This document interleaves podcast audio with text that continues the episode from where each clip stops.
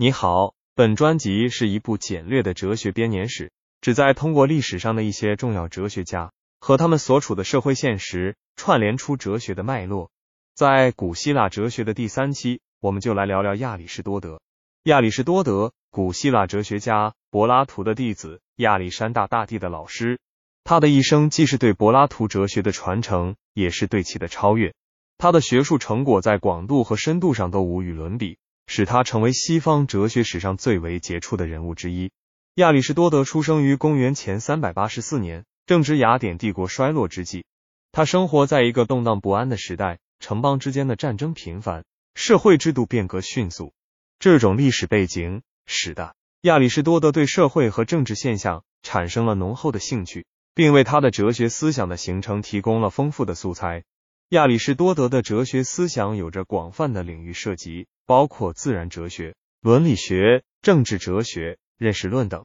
在自然哲学方面，亚里士多德对生物学、物理学、天文学等领域进行了深入的研究，为后世科学发展奠定了基础。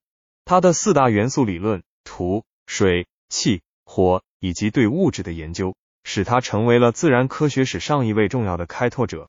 在伦理学方面，亚里士多德提出了幸福至上论，并强调道德品质的培养。他认为，人类的终极目标是追求幸福，而达到幸福的途径是培养中庸之道的品格。亚里士多德的伦理观念在很大程度上继承了柏拉图的精神，但又比其更加注重实践。在政治哲学方面，亚里士多德与柏拉图有所不同。他并不认为哲人王是最佳的统治者，而是强调政治制度的合理性和稳定性。他的《政治学》一书深入探讨了各种政治制度的优缺点，为后世政治思想的发展提供了丰富的理论资源。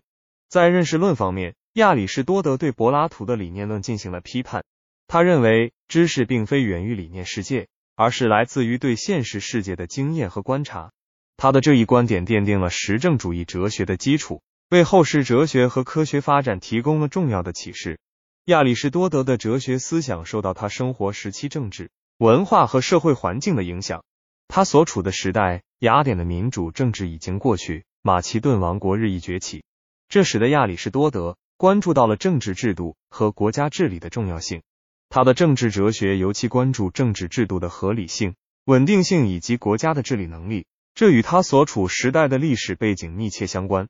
同时，亚里士多德对于柏拉图的哲学观点进行了批判和超越。柏拉图主张理念世界是现实世界的基础，而亚里士多德认为知识来源于现实世界的经验和观察。亚里士多德的这种观点反映出他对柏拉图理念论的不满，以及对现实世界的关注。这种关注现实的态度在他的生活中也得到了体现。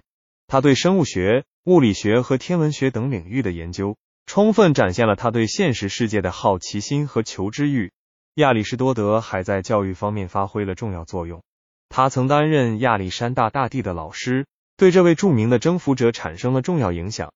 亚里士多德的教育理念强调全面发展，注重培养学生的道德品质和实践能力。这一观念影响了后世教育理念的发展，成为西方教育史上一颗闪耀的明星。总的来说，亚里士多德的哲学思想。在很大程度上受到他所处时代的历史背景和社会现实的影响。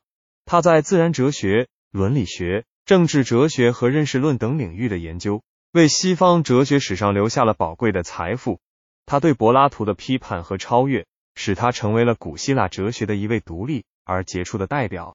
他的学术成就不仅奠定了实证主义哲学的基础，还对后世哲学和科学的发展产生了深远的影响。